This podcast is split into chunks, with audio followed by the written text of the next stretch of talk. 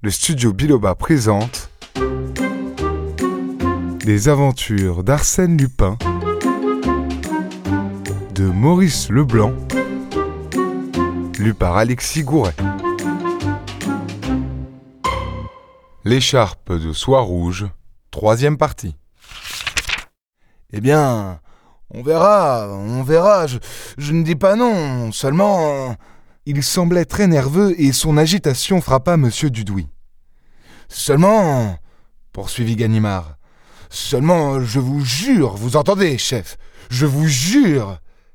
Vous me jurez quoi? Rien, on verra ça, chef, on verra. Ce n'est que dehors, une fois seul, que Ganimard acheva sa phrase. Il l'acheva tout haut, en frappant du pied et avec l'accent de la colère la plus vive. Seulement, je jure devant Dieu que l'arrestation se fera par mes propres moyens, et sans que j'emploie un seul des renseignements que m'a fourni ce misérable. Ah non alors Pestant contre Lupin, furieux d'être mêlé à cette affaire et résolu cependant à la débrouiller, il se promena au hasard des rues. Le cerveau tumultueux, il cherchait à mettre un peu d'ordre dans ses idées et à découvrir, parmi les faits éparses, un petit détail, inaperçu de tous, non soupçonné par Lupin, qui peut le conduire au succès. Il déjeuna rapidement chez un marchand de vin, puis reprit sa promenade, et tout à coup s'arrêta, stupéfié, confondu. Il pénétrait sous le porche de la rue de Suresnes, dans la maison même où Lupin l'avait attiré quelques heures auparavant. Une force plus puissante que sa volonté l'y conduisait de nouveau. La solution du problème était là. Là se trouvaient tous les éléments de la vérité. Quoi qu'il fît, les assertions de Lupin étaient si exactes, ses calculs si justes que, troublé jusqu'au fond de l'être par une divination aussi prodigieuse, il ne pouvait que reprendre l'œuvre au point où son ennemi l'avait laissée. Sans plus de résistance, il monta les trois étages. L'appartement était ouvert. Personne n'avait touché aux pièces à conviction, il les empocha.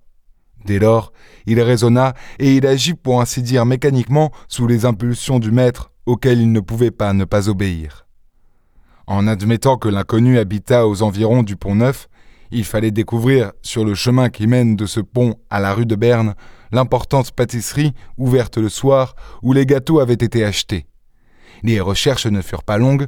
Près de la gare Saint-Lazare, un pâtissier lui montra de petites boîtes en carton, identiques comme matière et comme forme à celles que Ganimard possédait.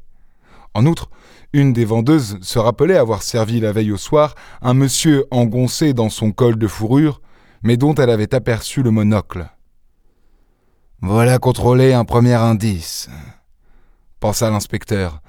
Notre homme porte un monocle. Il réunit ensuite les fragments du journal de course et les soumit à un marchand de journaux qui reconnut aisément le turf illustré. Aussitôt, il se rendit au bureau du turf et demanda la liste des abonnés.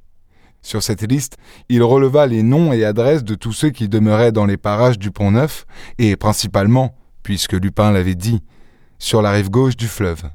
Il retourna ensuite à la sûreté, recruta une demi-douzaine d'hommes et les expédia avec les instructions nécessaires. À sept heures du soir, le dernier de ces hommes revint et lui annonça la bonne nouvelle. Un monsieur Prévaille abonné au turf habitait un entresol sur le quai des Augustins. La veille au soir, il sortait de chez lui vêtu d'une pédisse de fourrure, recevait des mains de la concierge sa correspondance et son journal Le Turf illustré, s'éloignait et rentrait vers minuit. Ce monsieur Prévaille portait un monocle. C'était un habitué des courses et lui-même possédait plusieurs chevaux qu'il montait ou mettait en location. L'enquête avait été si rapide, les résultats étaient si conformes aux précisions de Lupin, que Ganimard se sentit bouleversé en écoutant le rapport de l'agent. Une fois de plus, il mesurait l'étendue prodigieuse des ressources dont Lupin disposait. Jamais, au cours de sa vie déjà longue, il n'avait rencontré une telle clairvoyance, un esprit aussi aigu et aussi prompt. Il alla trouver M. Dudouis. Tout est prêt, chef. Vous avez un mandat? Hein? Je dis que tout est prêt pour l'arrestation, chef. Vous savez qui est l'assassin de Jenny Saphir? Oui. Mais comment? Expliquez-vous. Ganimard éprouva quelques scrupules, rougit un peu, et cependant répondit Un hasard, chef. L'assassin a jeté dans la Seine tout ce qui pouvait le compromettre, Une partie du paquet a été recueillie et me fut remise. Par qui? Un batelier qui n'a pas voulu dire son nom, craignant les représailles. Mais j'avais tous les indices nécessaires, la besogne était facile. Et l'inspecteur raconta comment il avait procédé. Et vous appelez ça un hasard? s'écria M. Dudouis. Et vous dites que la besogne était facile? Mais c'est une de vos plus belles campagnes. Menez-la jusqu'au bout vous-même, mon cher Ganimard, et soyez prudent. Ganimard avait hâte d'en finir. Il se rendit au quai des Augustins avec ses hommes qu'il répartit autour de la maison.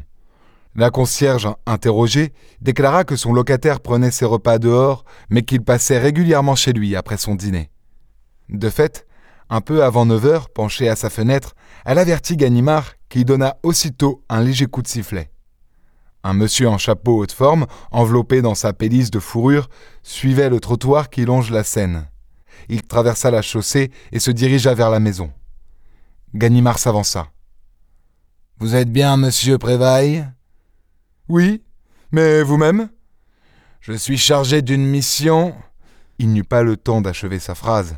À la vue des hommes qui surgissaient de l'ombre, Prévaille avait reculé vivement jusqu'au mur, et tout en faisant face à ses adversaires, il se tenait adossé contre la porte d'une boutique située au rez-de-chaussée et dont les volets étaient clos.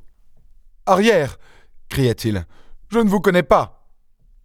Sa main droite brandissait une lourde canne, tandis que sa main gauche, glissée derrière lui, semblait chercher à ouvrir la porte. Ganimard eut l'impression qu'il pouvait s'enfuir par là et par quelque issue secrète.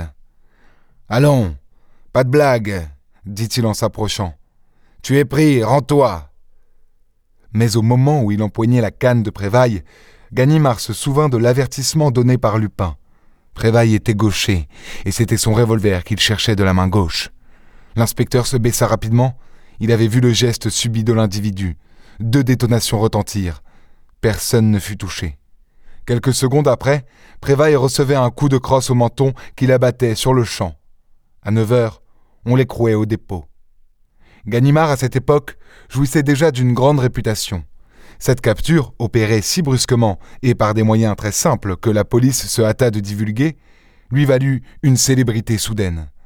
On chargea aussitôt Prévaille de tous les crimes demeurés impunis et les journaux exaltèrent les prouesses de Ganimard. L'affaire, au début, fut conduite vivement. Tout d'abord, on constata que Prévaille, de son véritable nom Thomas Desroques, avait eu déjà maille à partir avec la justice. En outre, la perquisition que l'on fit chez lui, si elle ne provoqua pas de nouvelles preuves, amena cependant la découverte d'un peloton de cordes semblable à la corde employée autour du paquet, et la découverte de poignards qui auraient produit une blessure analogue aux blessures de la victime. Mais le huitième jour, tout changea. Prévaille, qui jusqu'ici avait refusé de répondre, Prévaille, assisté de son avocat, opposa un alibi très net. Le soir du crime, il était aux Folies Bergères. De fait, on finit par trouver dans la poche de son smoking un coupon de fauteuil et un programme de spectacle qui tous deux portaient la date de ce soir-là. Alibi préparé objecta le juge d'instruction. Prouvez-le répondit Prévaille. Des confrontations eurent lieu, la demoiselle de la pâtisserie crut reconnaître le monsieur au monocle, le concierge de la rue de Berne crut reconnaître le monsieur qui rendait visite à Jenny Saphir, mais personne n'osait rien affirmer de plus. Ainsi, l'instruction ne rencontrait rien de précis, aucun terrain solide sur lequel on pût établir une accusation sérieuse. Le juge fit venir Ganimard et lui confia son embarras. Il m'est impossible d'insister davantage. Les charges manquent. Cependant, vous êtes convaincu, monsieur le juge d'instruction. Prévaille se serait laissé arrêter sans résistance s'il n'avait pas été coupable. Il prétend qu'il a cru à une attaque. De même, il prétend qu'il n'a jamais vu Jenny Saphir, et en vérité, nous ne trouvons personne pour le confondre, et pas davantage, en admettant que le saphir ait été volé, nous n'avons pu le trouver chez lui. Ailleurs non plus, objecta Ganimard. Soit, mais ce n'est pas une charge contre lui, cela. Savez-vous ce qu'il nous faudrait, monsieur Ganimard? Et avant peu L'autre bout de cette écharpe rouge. L'autre bout? Oui, car il est évident que si l'assassin l'a emporté, c'est que les marques sanglantes de ses doigts sont sur l'étoffe. Ganimard ne répondit pas. Depuis plusieurs jours, il sentait bien que toute l'aventure tendait vers ce dénouement. Il n'y avait pas d'autre preuve possible. Avec l'écharpe de soie, et avec cela seulement, la culpabilité de Prévaille était certaine. Or, la situation de Ganimard exigeait cette culpabilité. Responsable de l'arrestation, illustré par elle, prôné comme l'adversaire le plus redoutable des malfaiteurs, il devenait absolument ridicule si Prévaille était relâché. Par malheur, l'unique et indispensable preuve était dans la poche de Lupin. Comment l'y reprendre? Ganimard chercha, il s'épuisa en nouvelles investigations, refit l'enquête, passa des nuits blanches à scruter le mystère de la rue de Berne, reconstitua l'existence de Prévaille, mobilisa dix hommes pour découvrir l'invisible saphir. Tout fut inutile. Cette histoire d'Arsène Lupin est à suivre dans l'épisode suivant.